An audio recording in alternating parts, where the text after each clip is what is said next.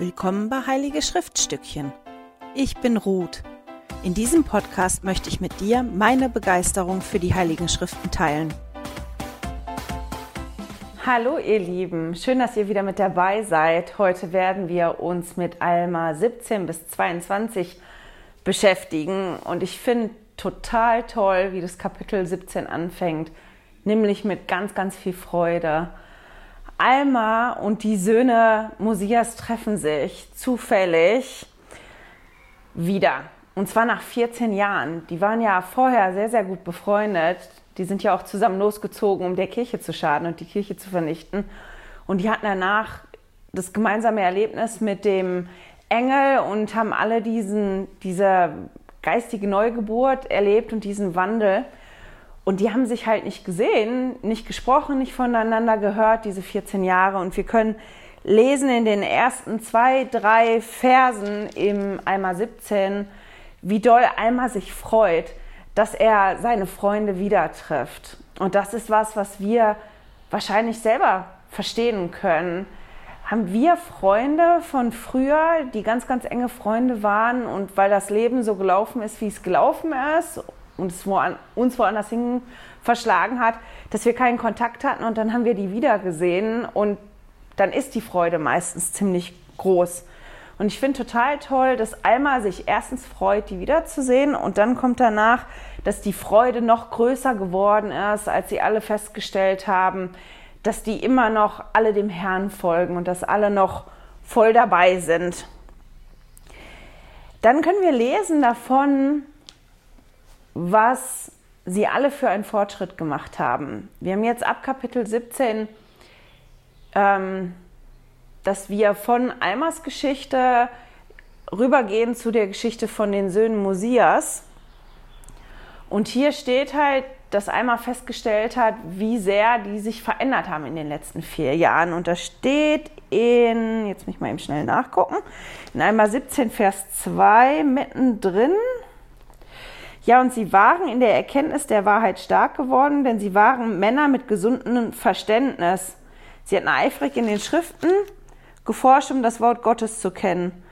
Und dann im Vers 3, aber das ist nicht alles. Sie hatten mit vielen Beten und Fasten, sie hatten sich vielen Beten und Fasten hingegeben. Darum hatten sie den Geist der Prophezeiung, den Geist der Offenbarung. Und wenn sie lehrten, so lernten sie mit der Macht und Vollmacht Gottes. Also einmal stellt es halt fest, nicht nur toll, die sind alle noch da, die sind alle gesund, die leben alle noch, ich freue mich riesig, sondern wir laufen alle noch den gleichen Weg und dann festzustellen, wie haben die sich denn entwickelt in den letzten vier Jahren? Wie haben die sich verändert? Das ist ja immer eine spannende Angelegenheit und ich finde das hier ganz toll, dass da steht, die sind Männer mit gesundem Verständnis geworden. Und das sind die geworden, dadurch, dass die in den Schriften studiert haben, zwar eifrig. Und dann steht ja noch, die haben viel gefastet und gebetet. Und dass das der Grund war, warum die den Heiligen Geist so stark bei sich hatten. Und dass sie deswegen auch so lehren konnten, wie die gelehrt haben. Und ab dem Punkt gehen wir dann quasi in die Rückblende. Die treffen sich da. Wir haben ja jetzt Alma begleitet in den letzten Jahren. Was ist passiert mit Alma? Und Alma trifft jetzt die Söhne Mosias und jetzt haben wir eine Rückblende. Was war denn die letzten 14 Jahre? Was haben die Söhne Mosias denn gemacht, nachdem die nicht König werden wollten und zu den Lamaniten gehen wollten? In Vers 19, das fängt quasi, na, Anfang nicht, aber da steht halt, und das finde ich ganz gut, dass sie viele Tage durch die Wildnis gereist sind, um zu den Lamaniten zu kommen und dass sie viel gefastet und gebetet haben. Das steht jetzt nicht explizit dabei, aber es hört sich so an, als wenn es dabei wäre. Und ich finde es noch schwierig, wenn man so wandert, dass man dabei fastet. Das ist nicht ganz so einfach. Und zwar haben die das gemacht. Das lesen wir in Eimer 17, Vers 9 damit der Herr ihnen ein Maß seines Geistes gewähre, sie zu begleiten, bei ihnen zu verbleiben, auf dass sie ein Werkzeug in den Händen Gottes seien. Also die wussten ja, dass sie was ganz Schwieriges vorhaben und die wussten, dass wird nahezu unmöglich, wenn wir das alleine machen. Also wen brauchen wir dabei? Welche Hilfe brauchen wir? Wir brauchen auf jeden Fall den Heiligen Geist. Und das ist das, worum sie gebeten haben. Und dann können wir in den nächsten Versen lesen, das finde ich ganz spannend, dass der Herr sie in seinem Geist besuchte und dann zu ihnen sprach, seid getrost. Und dahinter dann stand, und sie waren getrost.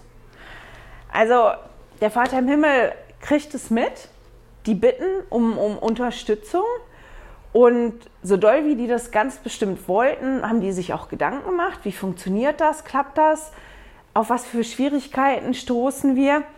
Und der Herr spricht mit ihm in seinen Geist und sagt halt zu denen, seid getrost, also seid getröstet, ich bin bei euch. Und das konnten die auch direkt so empfinden. Und dann haut der Herr halt noch hinterher, der sagt denen quasi, bevor er die losschicken, noch, ähm, jetzt habe ich den Faden verloren, jetzt will ich einmal reingucken, kann ich gar nicht auswendig. Also der Herr ermahnt sie und gibt Ratschläge, nachdem er zu ihnen gesagt hat, seid getrost. Er sagt zu denen, seid geduldig und gebt ein gutes Beispiel. Und er sagt aber halt, seid geduldig in euren Leiden und in den Bedrängnissen, die ihr haben werdet und gebt trotzdem ein gutes Beispiel. Das heißt, das trägt eine Warnung mit drin. Ihr werdet jetzt losgehen und ihr werdet viel Leid erleben und ihr werdet viel Bedrängnis erleben, aber seid getröstet, ich bin trotzdem bei euch. Ich finde es schwierig, wenn einer zu mir sagt, du gehst jetzt, das ist super, dass du gehst, aber während du das machst, das wird schwierig, du wirst leiden, du wirst Schwierigkeiten haben und in all dem bist aber bitte geduldig und gibst ein gutes Beispiel. Ich finde das schon sehr beeindruckend, weil dann steht, dass sie Mut fasten und dann trennen sich die Wege. Die gehen noch nicht mal zusammen, die gehen getrennte Wege. Wer ist denn das, der da geht? Wir lesen auf jeden Fall, dass das die Söhne Mosias waren, die vier. Aber die nehmen noch Leute mit. Wie viele das sind und wer das genau ist, habe ich jetzt nicht gefunden. Falls das einer von euch weiß, kann er mir das gerne schreiben. Ich würde es gerne wissen. Wir lesen an manchen Punkten davon und die, die mit ihnen waren, ich beziehe mich nicht immer explizit jetzt auf die, sondern sage einfach die Söhne Mosias, aber damit meine ich alle, die da gehen. Weil ich das immer gerne übersichtlich habe, wer wann wo gewesen ist, arbeite ich gerade, ist noch nicht fertig, an einer Übersicht von den Missionsreisen von Alma und den Söhnen Mosias. Ich werde das nicht schaffen, das diese Woche fertig zu kriegen und mitzuschicken, aber ganz bestimmt nächste Woche ähm, das wird eine Übersicht sein, um zu gucken, wer war ungefähr wann wo. Weil wir machen ja jetzt schon wieder eine Rückblende, wie wir das vorher auch schon im Mosia hatten. Wir haben ja die Geschichte gehört von Alma und jetzt hören wir die Geschichte von ähm, den Söhnen Mosias, um zu gucken, wo waren die denn ungefähr gleichzeitig. Die trennen sich auf jeden Fall und als erstes lesen wir von Ammon. Ammon war wohl der Führer unter denen, die da gewesen sind und die werden wie eingeteilt, wer, wer wohin geht. Ammon gibt ihnen noch gute Worte mit in, auf den Weg. Und das, was ich ganz spannend fand, jetzt die nächsten Kapitel, war, mich mal damit auseinanderzusetzen, wie lehrt denn Ammon? Wir haben uns ja die ganzen Kapitel vorher mit Alma beschäftigt und wie Alma lehrt und dann auch wie Amolek dazugekommen ist und wie die beiden als Team funktioniert haben, wie die gelehrt haben als Team. Und jetzt kommt Ammon. Und vielleicht nehmt euch mal so ein paar Sekunden, bevor ihr damit anfangt zu überlegen, wie war denn Alma? Was hat denn Alma gemacht? Was hat Erfolg gebracht? Was nicht? Was waren die Eigenschaften? Und wie ist Alma da dran gegangen? Um dann jetzt zu gucken, wie macht denn Ammon das? Man sieht an Ammon, dass Ammon bereit gewesen ist zu dienen. Und zwar nicht nur geistig, sondern auch körperlich, zeitlich. Als er nämlich gefangen genommen wird und zu König Lamoni gebracht wird und der König Lamoni interessanterweise begeistert gewesen ist von Ammon, zwar so und so begeistert, dass er dem seine Tochter zur Frau geben wollte, dass er sagt, nein, aber ich möchte eine Weile hier sein und ich bin bereit, dein Knecht zu sein. Ich bin bereit, ja, das zu tun, was du mir sagst. Also ich bin bereit, ja, dir was Gutes zu tun und mich ja in deine Knechtschaft, in, in die Knechtschaft ist falsch, aber ich bin halt bereit, für dich zu arbeiten. Dann können wir sehen, dass Ammon, während er dient, aber trotzdem immer Aufmerksamkeit, äh, aufmerksam ist, Gelegenheiten zu finden.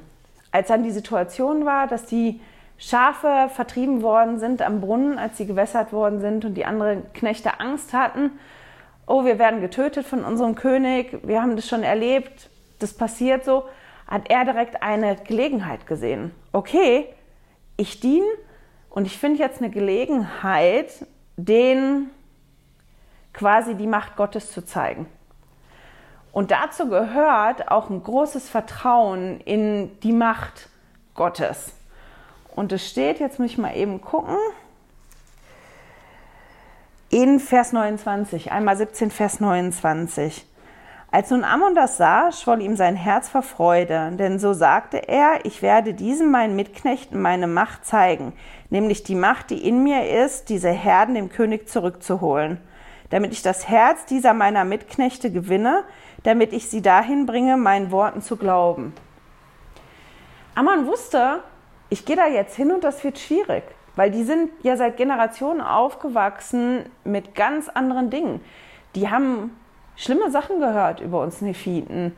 Die haben gehört, wir hätten die ausgenutzt, wir hätten den Dinge geklaut.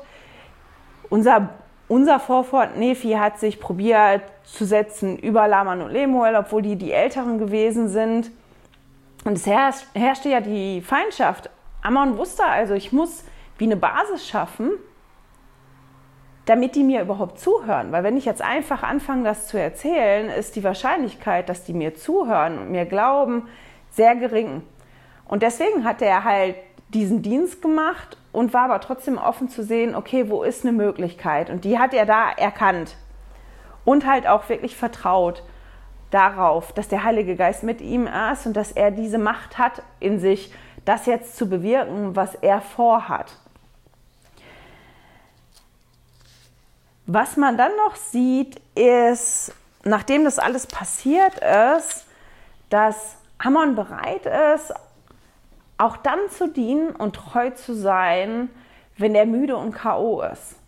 Weil nachdem der ja da diverse Leute umgebracht hat und den anderen die Arme abgeschlagen hat und die die Herden zurückgebracht haben zum König, ist er dann zum König gegangen, hat gesagt, ihr guck mal, was ich tolles gemacht habe. Nein, der ist gegangen und hat die anderen Aufgaben, die König Lamoni ihm vorher noch aufgetragen hat, erledigt. Und da ist selbst der König drüber erstaunt, weil der fragt die anderen Knechte, ja, wo ist der denn gerade? Ja, der ist im, im Stall und macht die Pferde parat und die Streitwagen. Und der hat halt dadurch gezeigt, ich bin bereit, die Dinge, die ich gesagt habe, dass ich die mache, ich mache die und ich diene auch, wenn ich ganz müde und K.O. bin weil das war ganz bestimmt anstrengend für den. Und ich finde das schon sehr beeindruckend. Dann ist was, was ich sehr lustig fand und ich bin ganz bestimmt nicht die Einzigste und das müsste in Alma 18, Vers 14 steht das.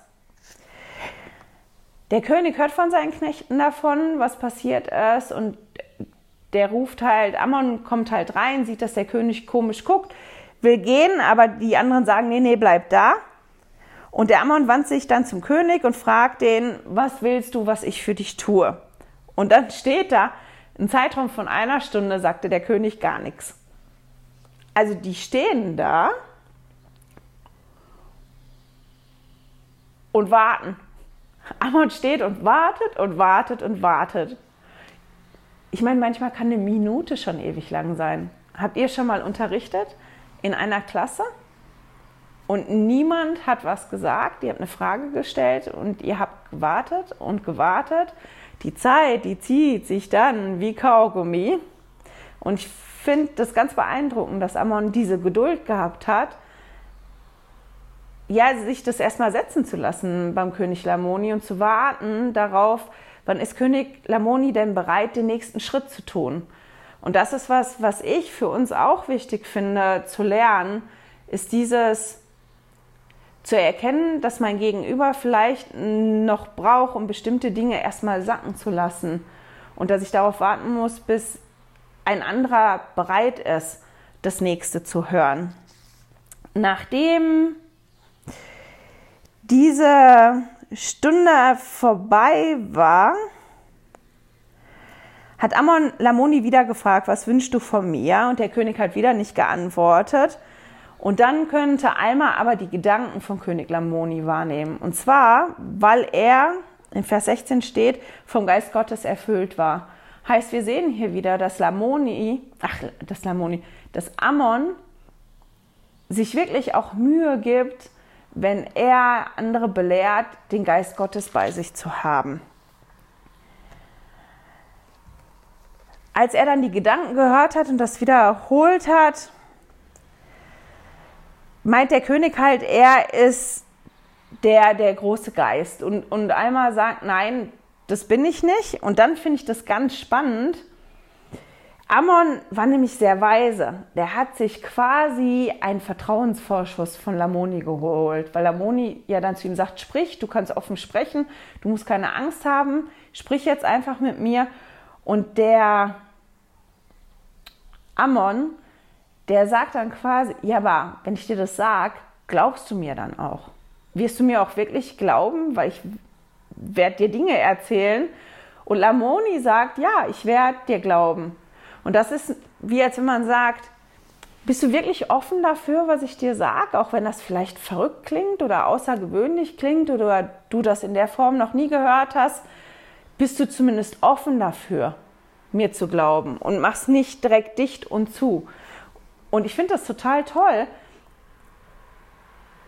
weil habt ihr das schon mal selber erlebt, dass jemand euch was nahebringen wollte und ihr aber so eine andere Meinung hattet oder so zugemacht habt, der andere, der hätte sich den Mund fusselig reden können und es hätte nichts geändert daran.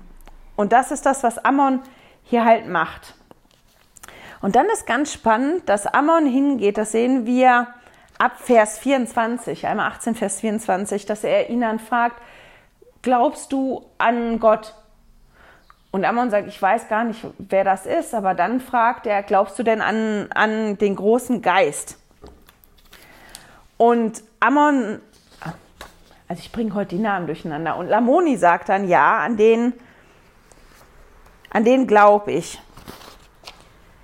Ammon geht also hin und guckt erstmal, wo ist denn der Stand?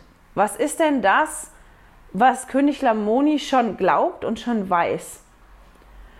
Also, dass man beim nächsten erstmal guckt, was ist denn das, was schon da ist, bevor man anfängt und einfach irgendwas erzählt. Und ich habe dazu was ganz, ganz Tolles im Institut Leitfaden für den Schüler gefunden und das mag ich einmal vorlesen. Und da steht, die erste Frage, die Ammon stellte, als er König Lamoni unterwies, war, glaubst du, dass es einen Gott gibt?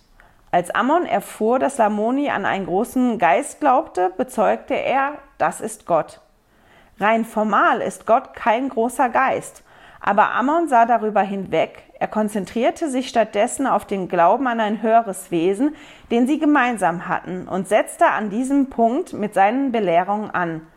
Ammon legte Lamonis Glauben an einen Schöpfer zugrunde und fügte ewige Wahrheiten hinzu, die seinen Sinn erleuchteten. Präsident Gordon B. Hinckley hat erklärt, wie auch wir auf dem Positiven, das bei anderen bereits vorhanden ist, aufbauen sollten. Ihnen sagen wir im Geist der Liebe, bringen Sie alles Gute und Wahre mit, das Sie aus welcher Quelle auch immer empfangen haben und kommen Sie, um zu sehen, ob wir nicht etwas hinzufügen, hinzufügen können. Diese Einladung richte ich an Männer und Frauen überall. Und das ist total toll. Das ist auch was, was ich für mich mitnehmen kann. Nicht darüber zu diskutieren, woher kommt das oder ein Korinthenkacker zu sein, der jede Kleinigkeit auseinander nimmt, sondern hier zu gucken, okay, Lamoni glaubt an einen großen Geist, der der Schöpfer ist, und das aufzugreifen und darauf aufzubauen, dass wir auch öfter daran denken, wenn andere Menschen uns vielleicht fragen, woran glaubst du denn oder was sind denn die Unterschiede zu der Kirche? Ich finde es auch immer interessant, dass gefragt wird, was sind denn die Unterschiede statt was ist denn gleich? Dass wir vielleicht lernen, in den Momenten mal gegenzufragen, was ist denn das, woran an unser Gegenüber glaubt und dann mit dem, was wir erzählen, darauf aufzubauen und nicht ja irgendwo mit irgendwelchen Punkten anzufangen und damit zu kriegen, das wird jetzt alles zu, zu kompliziert. Ich habe noch ein anderes Zitat gefunden, was ich auch ganz toll finde da drin. Das hat Elder Loren dann gesagt, und zwar schon 1991. Wir leben heute in einer Zeit der Konflikte, der Meinungsverschiedenheiten, der gegenseitigen Beschuldigung, der Streitigkeiten. Wir müssen unbedingt, vielleicht dringender als zuvor, in uns gehen und zulassen, dass gegenseitige Achtung, verbunden mit Nächstenliebe und Versöhnlichkeit, unseren Umgang miteinander beeinflusst, sodass wir verschiedener Meinung sein können, ohne uns zu streiten ruhiger miteinander sprechen können und in dem Bewusstsein, dass wir, nachdem der Sturm sich gelegt hat, weiterhin miteinander reden müssen, auf einer gemeinsamen Grundlage aufbauen können. Und das ist was, was ich auch total wichtig finde, dass wir lernen, eine andere Meinung stehen zu lassen, auch ohne darüber böse zu sein, weil es nichts nützt, wenn man sich dann nur streitet darüber. Genau, kommen wir zurück zu Ammon und wie Ammon gelehrt hat. Nachdem er Lamoni belehrt hat, das habe ich mal eben umschlagen hier in meinem Notizbuch, war der ja so vom Geist erfüllt, dass der ja umgeflogen ist. Ammon kannte das, das hat er ja schon mal erlebt, und zwar als ähm, Alma nachdem die alle fünf den Engel gesehen haben, ist Alma ja auch nicht mehr ansprechbar gewesen. Und das ist Lamoni halt auch passiert. Und die Knechte, die haben den zu Bett gebracht und die wussten dann aber nicht, ist der tot, der König, ist der nicht tot? Die haben darüber diskutiert und die Frau vom König Lamoni, die Königin, die hat dann Alma rufen lassen und hat gesagt, hier, was denkst denn du darüber? Weil die sagen alle, der stinkt, ich soll den begraben lassen, aber ich finde, der stinkt nicht. Also ich finde, der ist nicht tot, das ist irgendwas anderes. Und dann sehen wir, dass Ammon bereit ist, halt in solchen Situationen auch andere zu belehren und andere da abzuholen, wo sie ähm, stehen. Was ich dann auch ganz, ganz beeindruckend fand, ist, dass Ammon in all dem, was er tut, Gottes Hand erkennt und dass ihn das so begeistert und dass er nicht vergisst, sich dafür zu bedanken. In Eimer 18, Vers 14. Ne, ich habe Falsches aufgeschrieben. Jetzt muss ich mal eben schnell gucken. Das Eimer 19, Vers 14. Da steht, Jetzt muss ich mal gucken, wo das ist. Als nun Ammon sah, dass der Geist des Herrn gemäß seinen Gebeten auf die Lamaniten ausgegossen wurde, auf seine Brüder, die wegen ihrer Übeltaten und ihrer Überlieferung die Ursache von so viel Trauer unter den Nephiten, nämlich unter allem Volk Gottes gewesen waren, fiel er auf die Knie und fing an, seine Seele im Gebet und Danksagung vor Gott auszuschütten für das, was er für seine Brüder getan hatte der ist halt wirklich dankbar, der kann das sehen. Guck mal, ich, ich war bereit zu dienen, ich habe probiert, den Heiligen Geist dabei zu haben, ich war geduldig und der Geist hatte wirklich Zeit zu wirken auf die anderen und ich kann das sehen, dass da ein Wandel stattgefunden hat. Und auch er wurde von der Freude überwältigt und dann waren halt der König Lamoni ist wieder umgefallen zur Erde, die Königin und ähm, halt Ammon. Das ist total toll. Ammon war ja eigentlich schon bekehrt. Der hat das ja auch schon gehabt. Der hat den, den Engel gesehen und damals ist er nicht zur Erde gesunken. Aber dass der so erfüllt gewesen ist von der Freude und vom Geist, dass er auch dieses Erlebnis hatte, dass der nicht mehr ansprechbar war. Ob das erstrebenswert ist, ich weiß nicht. Das ist so intensiv, ob ich das haben wollen würde. Aber ich finde es das interessant, dass er das damals nicht hatte und jetzt auch hatte. Er wird dann nachher wieder wach und das, was ich dann auch ganz toll finde, ist, dass man dann später sieht, dass Ammon nicht nur so offen ist, dass er hört, wenn der Herr mit ihm kommuniziert, sondern dass er auch bereit ist zu handeln. Weil der Herr sagt ihm, du musst gehen und du musst deine Brüder aus dem Gefängnis befreien. Und er ist sofort bereit, es zu tun. Er ist ja immer noch der Knecht von König Lamoni. Die haben zwar diese Erlebnisse und so miteinander gehabt, aber das ist dieses, diese Bereitschaft, okay, ich gehe trotzdem. Ich sage dem, ich muss jetzt gehen und ich muss ähm, ja meine Brüder retten. Finde ich sehr beeindruckend. Auch, dass wir hier wieder sehen, diese Bereitschaft. Der Herr kommuniziert mit mir, der Herr gibt mir einen Auftrag und ich bin bereit, diesen Auftrag sofort zu erfüllen, auch wenn der schwierig ist.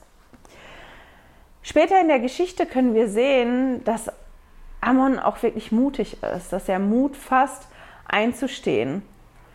Der fasst den Mut, Dinge klarzustellen.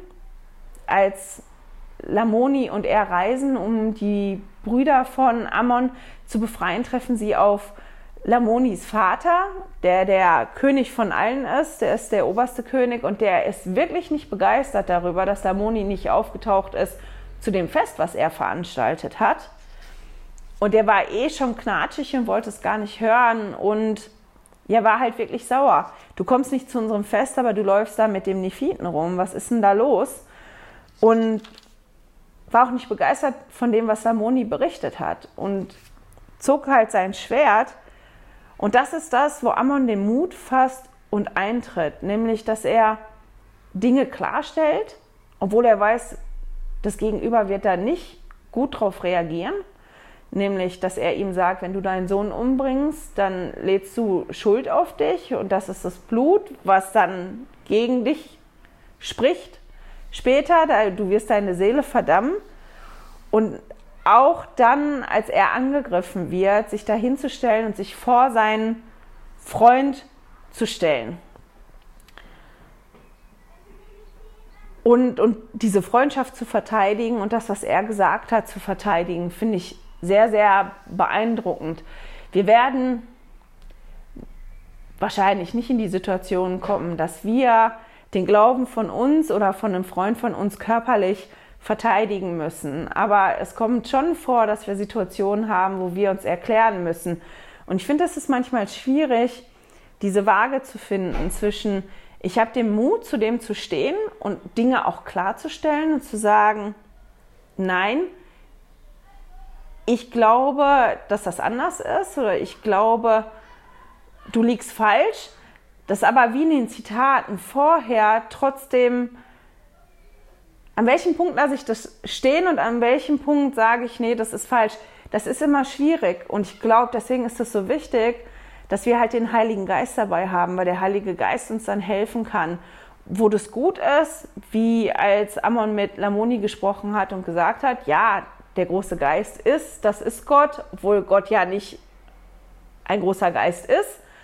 Aber in der Situation mit Ammons, ähm, mit Lamonis Vater, dass Ammon da steht und dann ganz klar Stellung bezieht und sagt, wenn du das jetzt machst, dann ist das und das die Konsequenz.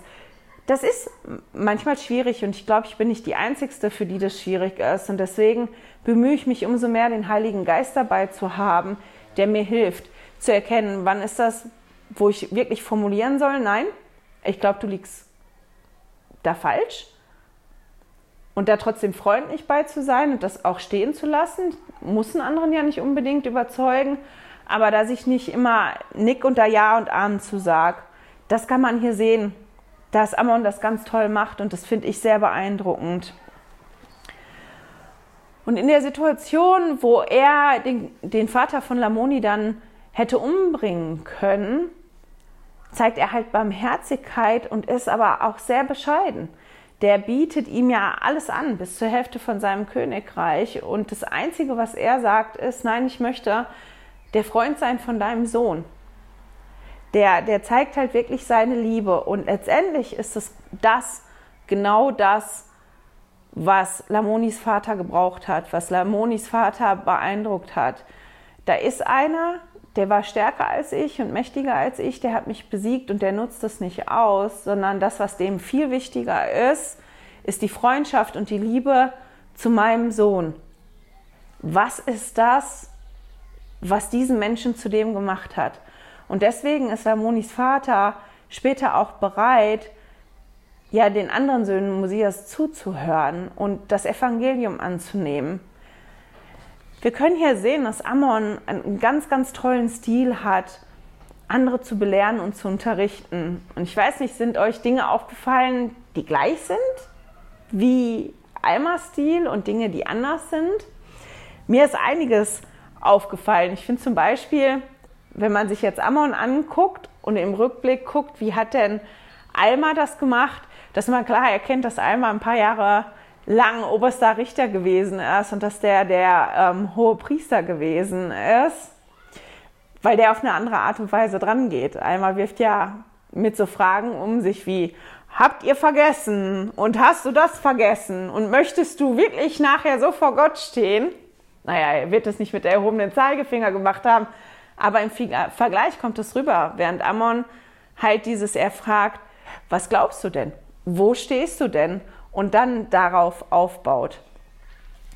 Wenn ich jetzt den Stil von Alma und Ammon vergleiche, finde ich total toll, dass die auch ganz viele Gemeinsamkeiten haben. Wie zum Beispiel, dass beide ja, bereit sind, wirklich schwierige Dinge zu tun und auf das zu hören, was der Herr ihnen sagt und dass beide sehr, sehr intensiv mit dem Heiligen Geist arbeiten. Und das, was ich für mich aus dem Vergleich mitgenommen habe, ist, was ist wichtig, was ich dabei habe? Das ist nämlich diese Bereitschaft, bin ich wirklich bereit, schwierige Dinge zu tun? Bin ich bereit daran zu arbeiten, dass der Heilige Geist bei mir ist, damit ich besser belehren und unterrichten kann und auch für mich besser lernen, lernen kann. Und das, was ich aber auch ganz toll finde, ist, dass ich sehen kann, dass das in Ordnung ist, dass mein Stil ein ganz anderer ist als von jemand anderes, der Klasse gibt. Wir haben das zum Beispiel gehabt, als ich noch Sonntagsschullehrerin war. Wir waren nur zu zweit als Lehrer und wir beide haben das total unterschiedlich gemacht. Und man hat bei den Mitgliedern gesehen, dass das auch gut gewesen ist, dass das so gewesen ist, weil für, für manche Mitglieder war das besser, so wie ich das gemacht habe und für manche Mitglieder war das besser, so wie der andere Lehrer das gemacht hat. Und ähm, jeder konnte immer irgendwas für sich mitnehmen. Und dass man hier halt sieht, das ist total in Ordnung, ähm, dass ich Dinge nicht haargenauso mache, wie ein anderer das macht, auch wenn der andere das vielleicht großartig macht. In dem Zug habe ich halt gedacht, schon wieder, ich hätte so, so gerne die Originalplatten. Und zwar die Platten, bevor Mormon die zusammengefasst hat. Weil ich finde, man erkennt da schon so den unterschiedlichen Stil und ich würde das so gerne nachlesen noch. Wie haben die das denn unterschiedlich aufgeschrieben? Wer hat das aufgeschrieben und wie ist es aufgeschrieben worden? Das ist was, was ich den Vater im Himmel fragen werde. Mal irgendwann später darf ich die Platten mal haben. Genau. Das, was ich heute ein bisschen auslasse, ist die Bekehrungsgeschichte von Lamonis Vater. Das könnt ihr nachlesen und auch gucken, was ihr euch da rauszieht, weil ich mich noch konzentrieren möchte auf zwei wirklich mutige und gläubige Frauen. Wir lesen ja nicht so oft von Frauen in den Heiligen Schriften. Das sind wirklich vermehrt Männer und deswegen finde ich das immer ganz toll, wenn wir von Frauen lesen. Und über die zwei Frauen, von denen wir da lesen, möchte ich jetzt sprechen. Das ist als erstes Lamonis Frau, die Königin. Da steht kein Name. Und wir können in Alma 19, in den Versen 9 und 10 sehen, dass sie sehr mutig ist und dass sie sehr, sehr großen Glauben bewiesen hat.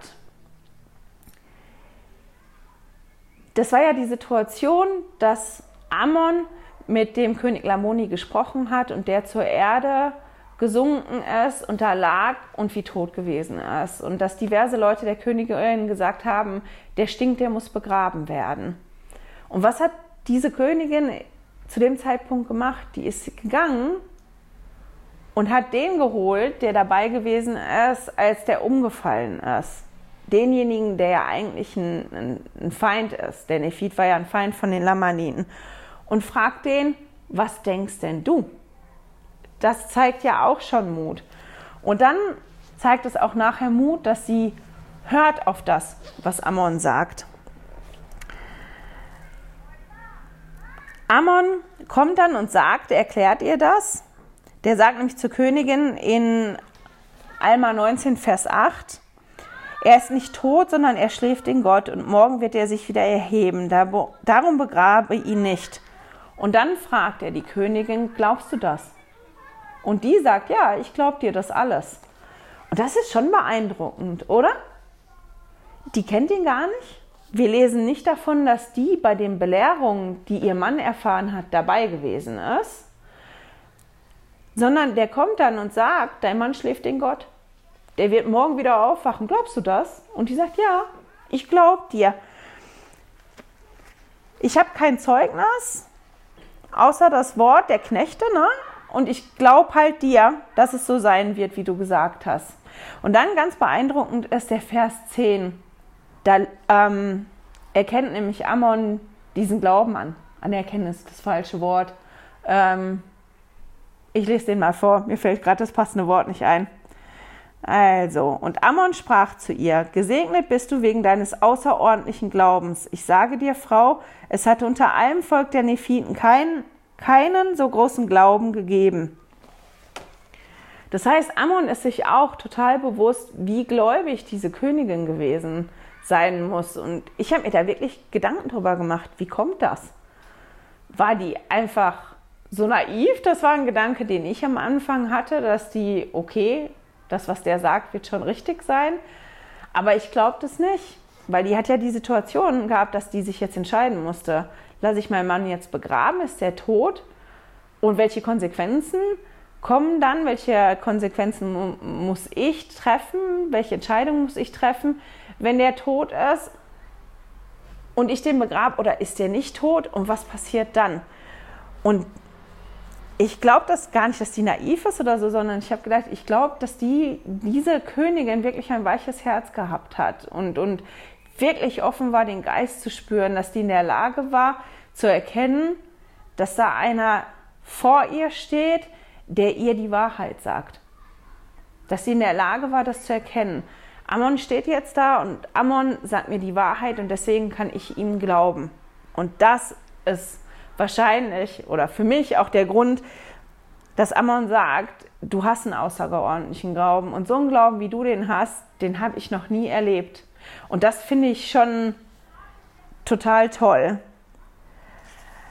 die ist halt auch geduldig, das sieht man, dass sie bereit ist zu warten. Die hat ja die Tage vorher gewartet und wartet den Tag nachher auch, die lässt sich nicht drängen.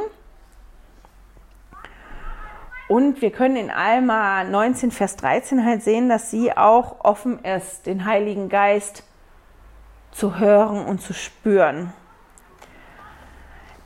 Der König Lamoni, der steht ja dann auf und dann sagt er im Vers 13, dass, ähm, also der gibt dann Zeugnis davon, dass er den Erlöser gesehen hat und dass er kommen wird und dass er von einer Frau geboren werden wird. Und dann nach der Hälfte steht, als er aber diese Worte gesagt hatte, schwoll sein Herz in ihm und er sank abermals vor Freude nieder und auch die Königin sank nieder, denn sie war vom Geist überwältigt. Also der Glauben war da und die war so offen, dass sie dann genauso überwältigt werden konnte vom Heiligen Geist wie ihr Mann. Als die dann wieder wach wird, in Vers 29, sehen wir, dass sie auch sehr großzügig ist. Denn mit das Erste, was sie sagt, nachdem sie wach geworden ist, und zwar mit lauter Stimme, das lesen wir in Alma 19, Vers 29 ist, O seliger Jesus, der mich von einer furchtbaren Hölle errettet hat, o seliger Gott, sei, sei barmherzig zu diesem Volk. Der König Ammoni und die Königin, die haben ja erkannt, was die vorher falsch gemacht haben. Die haben ja Ich meine, jeder macht was falsch und die haben das Evangelium vorher nicht gehabt. Und in der Zeit, wo die halt zu Boden gesunken waren und überwältigt gewesen sind vom Geist, haben die das erkannt. Und das Erste, was sie sagt danach mit das Erste ist, sei barmherzig zu diesem Volk. Das Volk hat ganz bestimmt was falsch gemacht, aber sei barmherzig und hilf dem Volk. Und das finde ich auch sehr beeindruckend, dieser Gedanke, ich denke nicht nur an mich selber, sondern ich bin Königin und ich bin verantwortlich und ich denke halt auch an alle anderen, die da sind. Unglaublich toll. Die zweite Frau, von der wir lesen, die ist genau in der Geschichte drin. Und das ist eine Magd und die heißt Abisch. Wir lesen von der Magd in einmal 19, Vers 16, dass sie schon gläubig gewesen ist. Die hat durch ein Erlebnis, was ihr Vater vor vielen Jahren hatte, hat die sich schon zum Herrn bekehrt. Und die hat dann gesehen, boah, die sind jetzt so erfüllt vom Geist, die drei, die liegen da auf dem Boden. Das ist toll, ne? Die ganzen Knechte, die lagen da auch auf dem Boden, auch vom Geist erfüllt. Und die konnte das erkennen, was das ist. Und die hat bei sich gedacht, meine Güte, boah, wenn ich jetzt alle hole, dann können die das auch erkennen. Die können auch erkennen, wie gütig Gott ist, wie groß Gott ist, was Gott macht und die können ihr Herz öffnen. Und die zieht dann los und die rennt von Haus zu Haus und, und holt die Leute und sagt, kommt und guckt und kommt und guckt. Und die Leute fangen an, sich da zu versammeln, während sie noch unterwegs ist, um allen anderen das zu sagen. Und leider funktioniert ihr Plan nicht so, wie sie das gedacht hat. Weil die Menschen kommen und da den ganzen Hofstaat quasi am Boden liegen sehen und nicht wissen, was das sein soll. Und die sind nicht begeistert, sondern die sind unsicher und die werden wütend. Und auch der Trupp, gegen den Ammon ganz am Anfang gekämpft hat, wo der Brüder umgebracht hat oder Arme abgeschlagen hat, davon waren auch welche da. Und die sehen Ammon und die sagen, guck mal, da ist der Nephit und der ist schuld und die probieren den umzubringen. Und das ist so die Situation, wo Abish dann nachher reinkommt. Also die kommen zurück und die hat sich das ganz bestimmt in ihrem Kopf total toll ausgemalt. Ich hole die jetzt und die können das sehen und dann erkennen die das, wie toll das ist. Und die kommt zurück und sieht, mein Plan ist total in die Hose gegangen der ist nicht nur in die Hose gegangen, der ist auch noch nach hinten losgegangen. Die streiten sich und das ist so schlimm alles. Und die ist wirklich verzweifelt in dem Moment. Die ist so verzweifelt, dass sie ja so bekümmert ist, dass sie sogar weint.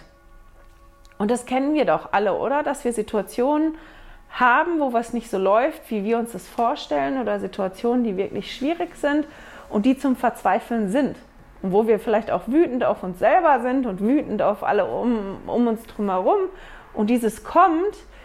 Und das, was aber beeindruckend an ihr ist, an Abisch, ist, dass sie nicht aufgibt und dann sagt, ja, Pech gehabt, ist dann jetzt so, sondern die Magd geht dann hin und übertritt quasi die Grenze. Man hat ja oft bei Königshäusern so das gehabt, dass nicht jeder zu jedem gehen durfte und nicht jeder jedem anfassen durfte. Welche Stellung Abisch da ganz genau hatte, weiß ich nicht. Das steht da nicht. Aber sie geht dann auf jeden Fall hin und nimmt die Königin an die Hand und probiert die aufzurichten, weil die überlegt halt dann, okay, die Situation ist jetzt so schlimm, was ist das, was ich jetzt mache? Was ist das, was jetzt im Bereich des Möglichen liegt, um die Situation noch zu retten? Und deshalb geht die halt zur Königin und probiert die Königin aufzurichten. Und das funktioniert auch. Die nimmt die Hand an, an der Hand und die Königin wird wach. Und die Königin spricht ja dann auch. Die Königin nimmt den Mann, ihren Mann an die Hand und der wird auch wach. Und der Mann spricht dann zu seinem Volk und belehrt das Volk. Und daraufhin können ganz, ganz viele getauft werden, weil die bekehrt werden.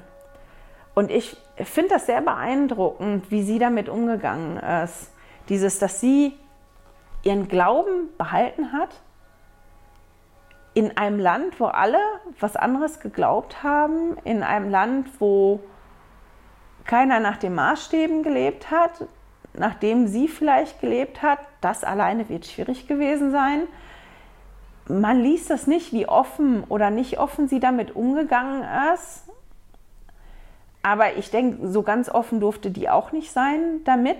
Bin mir da aber nicht ganz sicher. Aber die Situation war auf jeden Fall nicht einfach, ähm, ihren Glauben zu behalten bis zu dem Punkt. Und als dann die Situation gekommen ist, konnte sie das erkennen. Sie konnte erkennen, das ist der Heilige Geist, der, der wirkt. Das ist eine Situation, ja, wo man das Wirken Gottes sehen kann. Und dann, dass sie so unglaublich großzügig ist, ich behalte es nicht für mich selber, also ich bleibe da nicht jetzt stehen und gucke mir das an und bin für mich alleine begeistert, sondern das, was mich begeistert, endlich habe ich die Möglichkeit und endlich ist eine Situation da, wo ich das, was mich glücklich macht, das, was mich zu der Person macht, die ich bin, jetzt kann ich das teilen. Und jetzt gehe ich hin und teile das. Und als das dann so fürchterlich schief geht, ja, dass sie nicht aufgibt. Dass sie nicht aufgibt, sondern noch guckt, okay, das hat nicht funktioniert, das ist fürchterlich schief gegangen, was kann ich jetzt anders machen? Wie kann ich das wieder so hinbiegen, dass das funktioniert? Das finde ich halt ganz, ganz toll. Das, was mir noch aufgefallen ist am Schluss, ist ein Vers, und zwar in einmal 19, Vers 23. Da steht, dass halt ähm, Ammon nicht umgebracht werden konnte, weil der Herr zu Mosia gesagt hat, na, ich werde ihn verschonen. Und dann steht da ab der Hälfte, ich werde ihn verschonen und es wird ihm gemäß deinem Glauben geschehen. Ich fand das sehr beeindruckend auf zwei Weisen. Nämlich erstens, dass wir nochmal erkennen können, ähm, wie groß Musias Glauben gewesen ist. Der war nämlich enorm und dass Glaube wirklich Berge versetzen kann. Weil Musia so großen Glauben gehabt hat und der Herr das versprochen hat, ich bewahre den gemäß seinem Glauben, konnte Ammon da nicht umgebracht werden, was was ganz Großes ist. So, die Zeit ist wirklich fortgeschritten. Wir haben ganz viele tolle Bekehrungsgeschichten gehört und gelesen die letzten Wochen. Und ich habe ein tolles Zitat gefunden, mit dem ich aufhören möchte. Das ist ein bisschen lang, obwohl schon wieder so viel Zeit vergangen ist. Und das ist ein Zitat von Esra Taft Benson. Er hat gesagt, wir müssen aufpassen, dass wir uns nicht entmutigen lassen und die Hoffnung verlieren, während wir uns bemühen, Gott immer ähnlicher zu werden. Man braucht ein ganzes Leben, um so wie Christus zu werden. Und meistens wachsen und ändern wir uns nur langsam, fast unmerklich. In den Heiligen Schriften finden wir bemerkenswerte Berichte über Menschen, deren Leben sich in einem Augenblick dramatisch verändert hat. Einmal der Jüngere, Paulus auf dem Weg nach Damaskus, Enos, der bis tief in die Nacht betete, oder König Lamoni. Solche erstaunlichen Beispiele dafür, wie sich selbst in wie sich selbst tief in Sünde verstrickte Menschen ändern konnten, vermittelt Zuversicht, dass das Sühnopfer auch diejenigen erreichen kann, die zutiefst verzweifelt sind. Wir müssen bei der Besprechung solcher bemerkenswerter Beispiele allerdings vorsichtig sein. Obwohl sie obwohl sie sich wirklich zugetragen haben und sehr beeindruckend sind, sind sie eher die Ausnahme als die Regel. Auf jeden Paulus, auf jeden Enos und auf jeden König Lamoni kommen Hunderte und Tausende, für die sich Umkehr weit weniger dramatisch, sondern viel unmerklicher gestaltet. Tag um Tag nahen sie sich dem Herrn, ohne sogar richtig zu merken, dass sie Gott immer ähnlicher werden. Sie führen ein ruhiges Leben, voller Güte, Dienst am Nächsten und Selbstverpflichtung. Sie sind wie die Lamaniten, über die der Herr gesagt hat, sie seien mit Feuer und mit dem Heiligen Geist getauft worden, und sie wussten es nicht. Und mit diesen Gedanken schicke ich euch in die nächste Woche und ich hoffe, wir hören und sehen uns nächste Woche wieder. Schön, dass du heute dabei warst. Danke fürs Zuhören. Diese Audioaufnahme wurde aus einem Video auf meinem YouTube-Kanal entnommen. Du findest dieses Video unter Heilige Schriftstückchen auf YouTube. Melde dich für meinen Newsletter auf heiligeschriftstückchen.ch an und erhalte meinen Studierzettel zu jeder Episode. Immer noch nicht genug? Dann folge mir auf Instagram unter Heilige Schriftstückchen. Hier mit UE statt mit Ü.